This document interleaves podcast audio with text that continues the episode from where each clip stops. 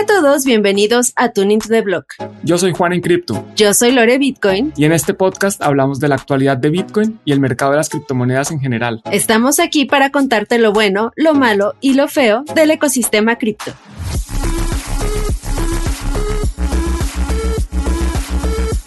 Hola de nuevo a un episodio más de Tuning to the Block. Hola Lore, ¿cómo estás? Hola Juan, muy bien. Aquí de nuevo otra vez de viaje. Eh, tuvimos un poco de carreras para poder hacer esta grabación de nuevo, pero estamos aquí presentes y sobre todo porque estoy muy interesante el tema de hoy. Está muy candente en Twitter. Eh, bueno, es algo de, diario que vemos peleas sobre este tema en general, pero últimamente se ha puesto más candente la situación y, y es que el día de hoy vamos a hablar de maximalismo. Así es, Lore. Yo creo que es un tema que no se puede tocar por completo en un episodio. De pronto vamos a quedar con ganas de seguir hablando del tema. Pero para los que no saben o los que llegan tarde y quieren empezar a ver qué es lo que está pasando, qué es esto del maximalismo, ¿por qué no empezamos a definir qué es el maximalismo? Y obviamente estamos hablando de Bitcoin. Y el maximalismo de Bitcoin, digamos que es complejo definir porque así como Bitcoin no hay una definición única. No es que alguien diga, no, es que esto es maximalismo y punto, y esa es la verdad absoluta. Eh, nos toca quedarnos con el origen de este término.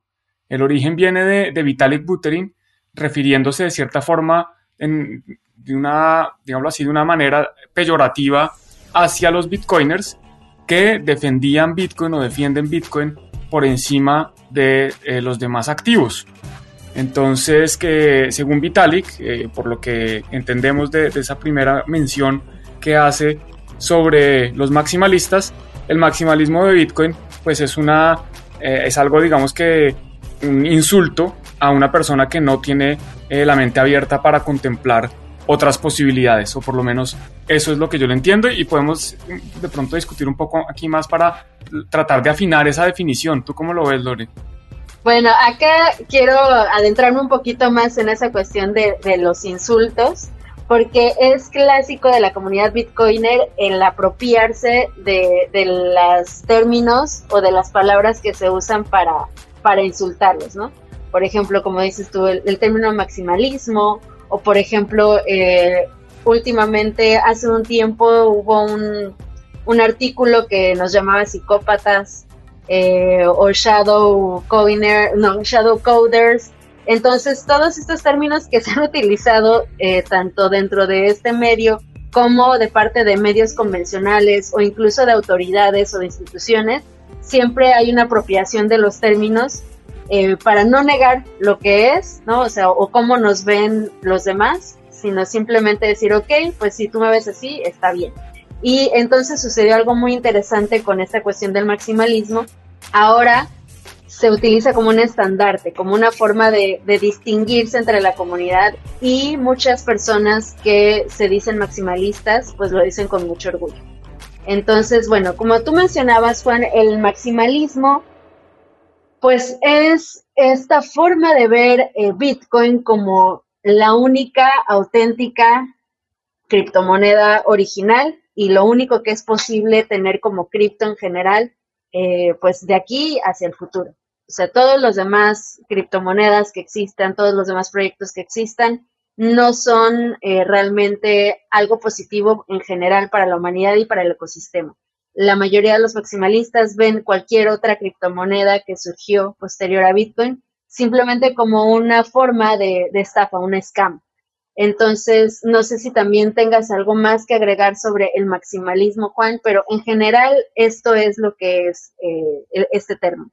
Bueno, aquí hay algo que me parece interesante de tu definición y es que te refieres únicamente a las criptomonedas o, dicho de otra forma, eh, los criptoactivos, eh, porque desde mi punto de vista el maximalismo no estaba tan acotado y la gran mayoría de, maximalistas incluso consideran, por ejemplo, las acciones, los bonos, el oro como shitcoins, como, como activos que no son eh, razonables para invertir.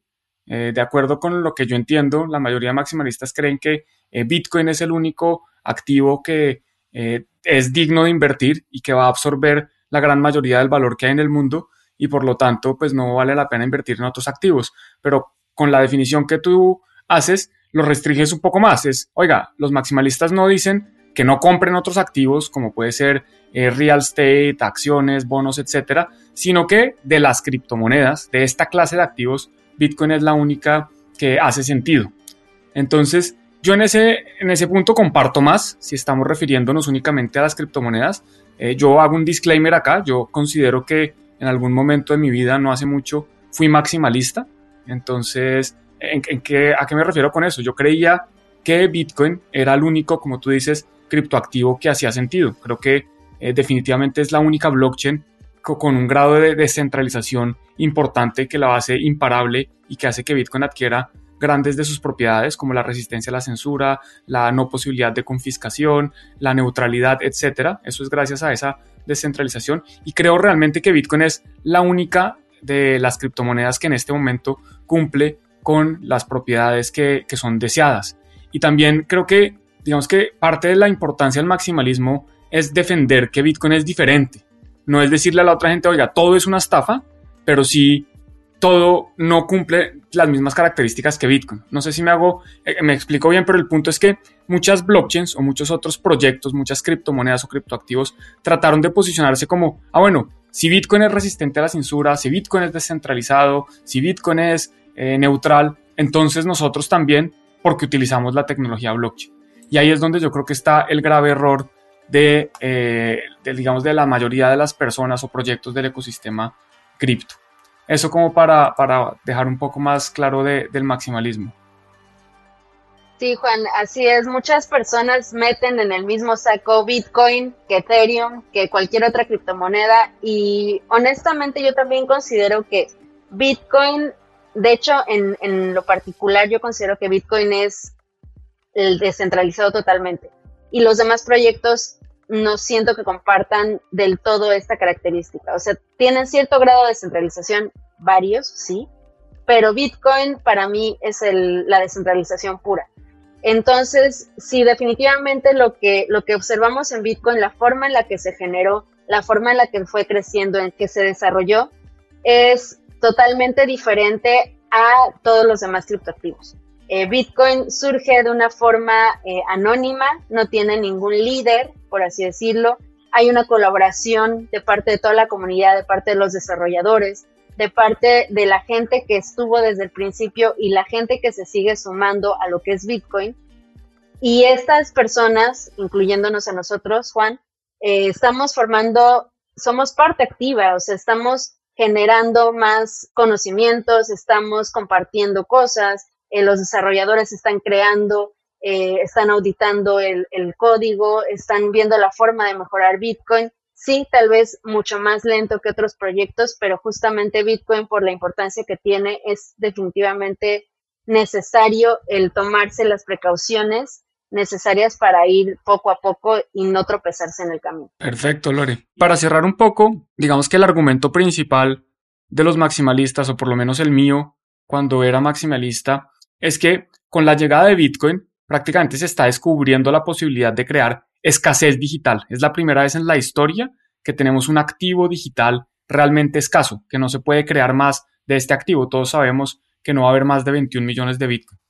Si nosotros decimos, ya hay escasez digital, pero ahora resulta que alguien puede crear nueva escasez, replicar la escasez, entonces realmente no hay una escasez. Porque si estamos diciendo que solo va a haber 21 millones de Bitcoin, pero si después pueden empezar a crear 21 millones de otra cosa y 40 millones y 100 millones y miles de millones de otras cosas, pues en realidad no se creó esa escasez.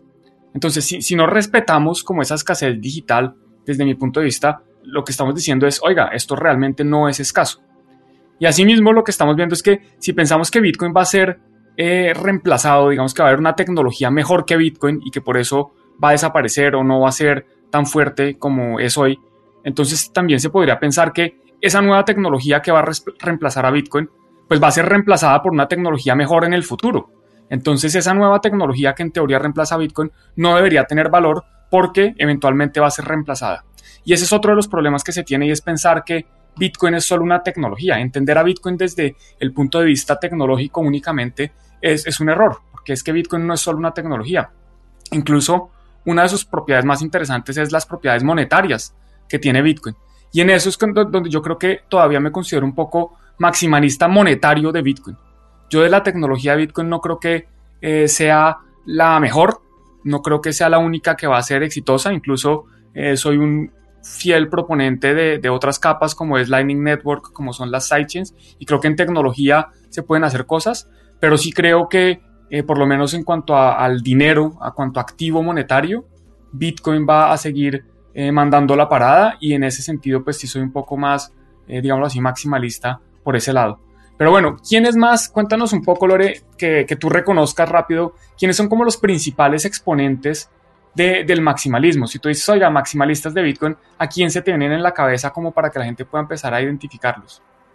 El primerito que me viene a la mente, y esto es por su gran grado de toxicidad y que lo reconoce y que lo grita a los cuatro vientos, es Max Kaiser. Max Kaiser ha sido uno de los principales maximalistas, exponentes de este tipo de ideología. Eh, también me viene a la mente, por ejemplo, Peter McCormack, eh, me viene a la mente incluso Nayib Bukele, eh, también Michael Saylor y algunas otras personas que de hecho, actualmente ya no son reconocidos como maximalistas y más adelante vamos a mencionar este tema de los héroes caídos. Personas que en su momento eh, eran exponentes de este tipo de, corriente de pensamiento y terminaron eh, pues siendo echados de, esta ideología por apoyar algunas iniciativas que no iban acorde a lo que, a lo que propone el maximalismo. Eh, ¿Tú, se te ocurre alguien más, Juan?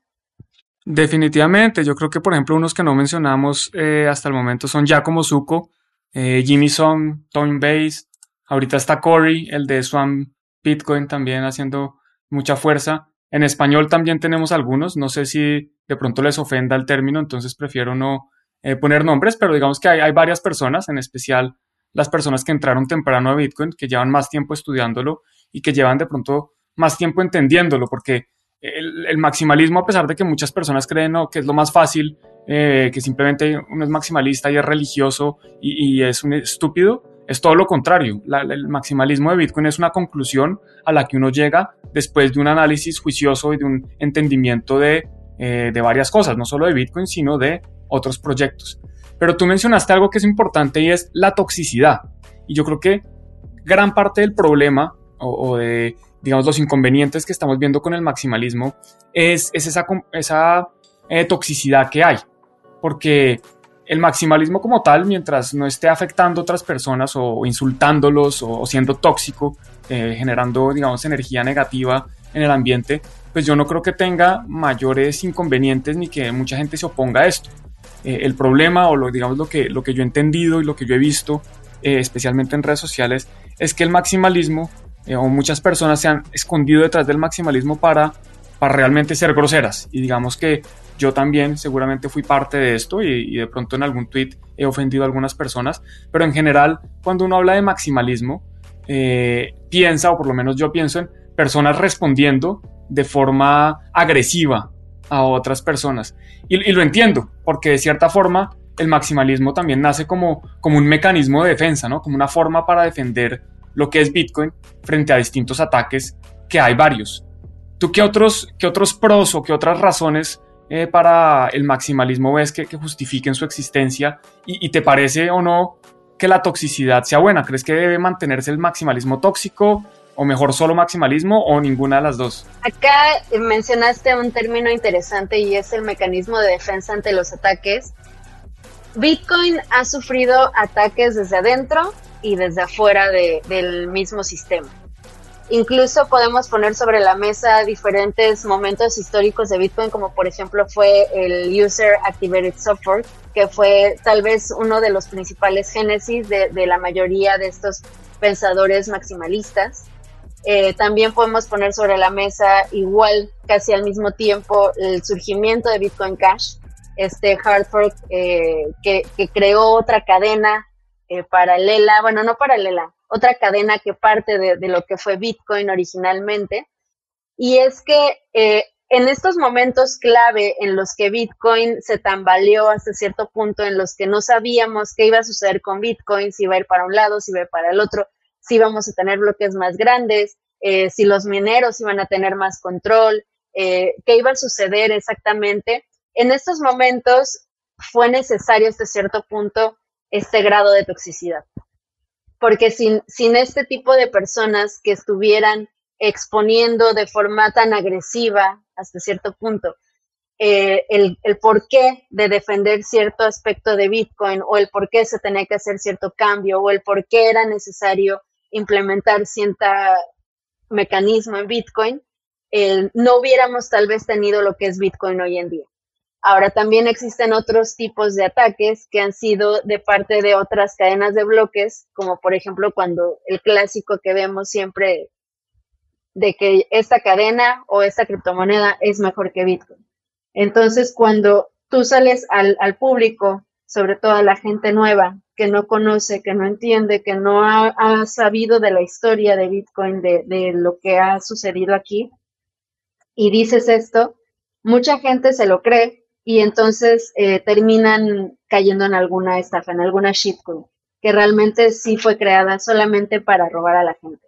Entonces, yo creo que esto ha sido una parte importante de lo que es el maximalismo tóxico.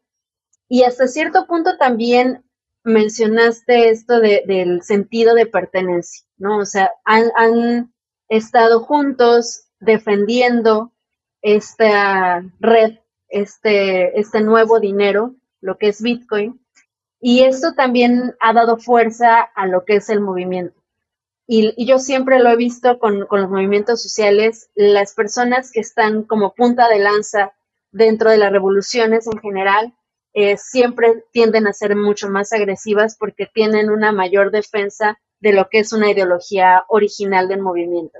Entonces, este sentido de pertenencia ha sido importante también, incluso una brújula para que muchos digamos, ok, tal vez no voy a ser tan extremo, pero voy a tomar ciertos aspectos de lo que me están diciendo, porque además son personas que en general eh, son muy estudiadas de, lo que es Bitcoin, ¿no? se entienden Bitcoin a profundidad y eso también nos ha ayudado mucho a entender lo que es Bitcoin, a desarrollar conocimiento, a compartir conocimiento y a saber lo que deseamos dentro de Bitcoin también. Así es, Lore. Y bueno, hemos hablado de, los pros, un poco para resumirlos, pues es un mecanismo de defensa que se crea para mantener la filosofía original de Bitcoin, para prevenir que otras personas eh, entren a estafas o empiecen a, adoptar o invertir en proyectos sin tener la información correcta, porque la verdad es que la mayoría de proyectos dicen muchas mentiras, por no decir que son estafas. Y por otro lado, pues crea ese sentido de pertenencia. Pero también tiene contras. Eh, y específicamente el maximalismo tóxico, pues asusta a las personas que están entrando, porque llega una persona a preguntar por una nueva criptomoneda y obviamente es, es atacado o es más bien confrontado diciéndole, oiga, cuidado, eso es una estafa, deje de ser tan idiota, y esa persona pues se siente insultada, entonces se ve asustada. Eh, por otro lado, pues siempre está el tema del cuestionamiento, si los extremos son buenos. Yo creo que ni, ni para un lado ni para el otro, ni la derecha extrema, ni la izquierda extrema, ni el calor extremo, ni el frío extremo. Eh, yo creo que ningún extremo es, es, tan saludable y por eso digamos que yo me alejé un poco del purismo eh, y hoy en día no me considero maximalista a pesar de que me dicen en redes sociales, en grupos privados, hasta en persona, me han dicho maximalista y esto recientemente, hace menos de, hemos dicho, este año y esto sigue, sigue pasando y seguramente seguirá pasando. Eh, y también está el tema de, oiga, con, con Bitcoin nosotros hablamos de promover la libertad personal, la, la eh, autosoberanía, que cada uno sea el dueño de su destino, de sus activos, de todo, y por qué hay alguien que va a decirle, o más bien que va a decidir decirle a otros en qué pueden o no invertir, dónde pueden o no tener su dinero. Entonces son algunos de los aspectos en contra. No sé, Lore, si así se, te ocurra algo más que, que pueda hacer, digamos, que esté afectando el maximalismo de Bitcoin, que no sea positivo para, para el mismo Bitcoin. Bueno, podemos poner sobre la mesa los diferentes aspectos que han innovado en general lo que es las criptomonedas, este ecosistema, y es que el hecho de, de, rechazar a algunos desarrolladores o algunas personas que tienen ideas nuevas respecto a lo que debería ser una criptomoneda o a las problemáticas que puede resolver, termina siendo una cuestión de rechazo hacia la colaboración con otros individuos y con otros proyectos. Y eso también a veces eh, puede terminar siendo una barrera para que Bitcoin pueda evolucionar, pueda avanzar en ciertos aspectos. Y es que hay gente que muchas veces es tan maximalista que ni siquiera le agrada, por ejemplo, Liquid Network no le agrada, por ejemplo, Stacks porque tiene su propio token, no le agrada eh, incluso Lightning Network por ciertos aspectos porque dice eso no es Bitcoin. Entonces, eh, si nosotros nos, nos queremos ver demasiado puristas, como mencionaste, Juan, muchas veces ese rechazo eh, termina siendo algo contraproducente para la evolución de, de, la solución de problemáticas diferentes que puede afrontar Bitcoin actualmente y en un futuro. Perfecto, Lore. Muchas gracias por ese buen resumen muy conciso sobre esas dificultades que el maximalismo hace para, para poder colaborar, ¿no? Para poder de pronto que Bitcoin adopte otras cosas o, crear eh, sinergias con otros proyectos. Pero bueno, es lo que tenemos. Y eh, digamos que una de las razones por la que escogimos este tema es porque recientemente ha habido algo que tú mencionaste como héroes caídos. Ha habido algunas personas que estaban, eh, digamos que tenían una muy buena estima por parte de la comunidad Bitcoiner, personas muy inteligentes que han estudiado la tecnología a fondo y que después de un tiempo decidieron dejar este campo. Como tú dices, fueron echados o fueron excomulgados o ellos mismos decidieron salirse de, este ritual, de esta secta que se llama los maximalistas de, Bitcoin. Y algunos de ellos son, por ejemplo, Woody, Eric Wall, Trace Mayer, incluso Andreas Antonopoulos, que al principio muchos pensaban que era eh, maximalista o solo Bitcoiner, y él escribió un libro sobre Ethereum, Mastering Ethereum o, plataformas de contratos inteligentes. Eh, muchas personas no les gustó. Y también tenemos el más reciente, yo creo que es Eric Carter, un libre pensador. Sí, ah, perdón, Nick Carter, tienes toda la razón.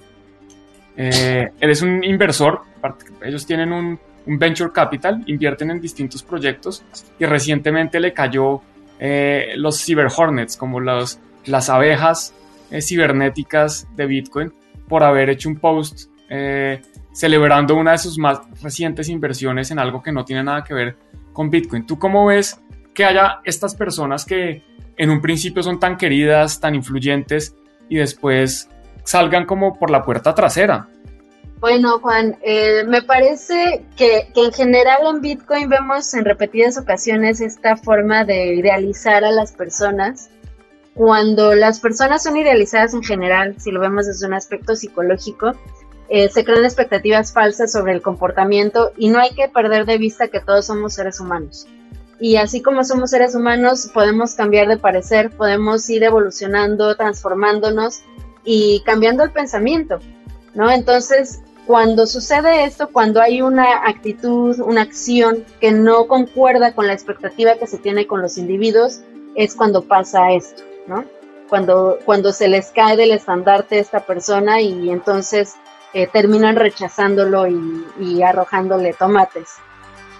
Y creo que esto a final de cuentas ha sido también una parte negativa del maximalismo porque las personas que tú mencionas en, las personas que tú mencionas en específico, por ejemplo, Nick Carter y Andreas Antonopoulos, para mí siguen siendo personas que han contribuido de una forma magnífica hacia lo que es Bitcoin, hacia la defensa de lo que es Bitcoin, incluso entre medios institucionales y compartiendo conocimientos que sostienen las bases de lo que es Bitcoin. Entonces, si nosotros eh, cometemos este error de enaltecer personas, ponerlas en un pedestal, y después estas personas como individuos que son toman decisiones por su cuenta que tal vez no concuerdan con esas expectativas, va a seguir sucediendo esto. Y es que es muy fácil que una persona cambie, o sea, que una persona muestre otra forma, otra faceta o, quiera compartir un conocimiento específico sobre otra cosa, como fue el caso, por ejemplo, de Andrés Antonopoulos. A mí en lo personal no me parece negativo que haya decidido escribir un libro sobre Ethereum, porque para mí es importante que aunque tú estés en contra de algo, tengas el conocimiento de lo que es, ¿no? O sea, el, realmente entender la otra postura, el entender eh, realmente lo que, lo que está rechazando, para entonces también tener bases y decir, ok, por estas razones específicas es que yo rechazo, por ejemplo, Ethereum. Y Andreas expuso en su libro justamente lo que es Ethereum hasta las entrañas. Y, y este conocimiento y la forma en la que él lo comparte me parece que es la mejor forma también de tomar una decisión sobre, ok, yo quiero ser maximalista, porque leí el libro que escribió este Andrea sobre Ethereum y me parece que, que Ethereum no está bien por X o Y razón. Entonces, si nosotros hacemos esto, pues vamos a seguir viendo cada cierto tiempo, cada cierto ciclo, más y más rechazados hasta quedarse solamente un pequeño grupo de personas o incluso individuos solos que van a sostener una ideología propia porque nadie más comparte exactamente lo que uno está pensando. Y acá retomo lo que mencionaste, Juan, sobre la libertad de la decisión personal. Los individuos creo yo que deben ser libres de tomar sus propias decisiones siempre y cuando estén informados y entiendan exactamente lo que están haciendo y las consecuencias de, sus actos y de sus decisiones. Buenísimo, Lore. Bueno, pues para concluir, entonces el maximalismo de Bitcoin es un término que nadie ha definido concretamente. Habría que preguntarle a Vitalik Buterin a qué se refería en esa primera mención que hace, pero en general lo que pretende es, una ideología donde se posiciona Bitcoin como el activo de reserva, el principal activo, criptoactivo en existencia y todo lo demás como activos que no valen la pena. Tiene algunos beneficios como es crear ese mecanismo de defensa, esa barrera, esa protección contra los nuevos que entran para que no caigan en estafas, para mantener, digamos, la filosofía original de Bitcoin, pero tiene otros contras, como que asusta a esas nuevas personas que están entrando, especialmente el maximalismo tóxico, no deja el desarrollo de colaboraciones y de nuevas, eh, el nuevo desarrollo de tecnologías basadas de pronto en otros proyectos y causa cierto rechazo a la comunidad de cripto más que de, Bitcoin. Y por otro lado, pues hay personas que, como tú dices, eh, han en algún momento compartido unos ideales, han sido eh, maximalistas de Bitcoin y después de un tiempo de enseñarlo, de aprender mucho al respecto, han decidido cambiar de opinión, expresar otras posiciones, de pronto invertir en otros activos y hacerlo público eh, fuertemente. Yo creo que cada uno tiene el derecho a cambiar de opinión. Yo lo he hecho varias veces. Yo cuando empecé mi canal de YouTube se llamaba Bitcoin, Blockchain y Cripto en español. O sea, estaba muy abierto incluso a blockchains privadas. Con el tiempo fui cambiando, fui maximalista de Bitcoin. Hoy no lo soy, pero estoy abierto a volver a hacerlo si las razones y los argumentos me llevan a eso. Eso es por mi parte el maximalismo, hay que entenderlo, hay que entender que existe, hay que entender que existen otras posturas eh, distintas y bueno, pues cada uno desde nuestro punto de vista es libre de tomar sus propias decisiones. Muy buenas tus conclusiones, Juan. Yo coincido en, su mayoría con todo lo que acabas de decir. Y definitivamente para mí, eh, lo que es el maximalismo más bien, eh, es algo que ha sido importante para que Bitcoin pueda crecer de la forma en la que lo ha hecho e incluso, como mencionaste, ser una red de protección para las personas que se van adentrando en este mundo de las criptomonedas y de lo que es Bitcoin. Y pues bueno, concluimos este episodio. Esperamos que, que les haya servido esta información. Eh, nos comparten en redes sociales si se consideran maximalistas, si no se consideran maximalistas, si quieren ser maximalistas eh, y por qué. Y pues nada, obviamente síganos en redes sociales, arroba lorebitcoin, arroba juanencrypto, arroba tuneblog y nos vemos en el próximo episodio. Hasta pronto. Chao.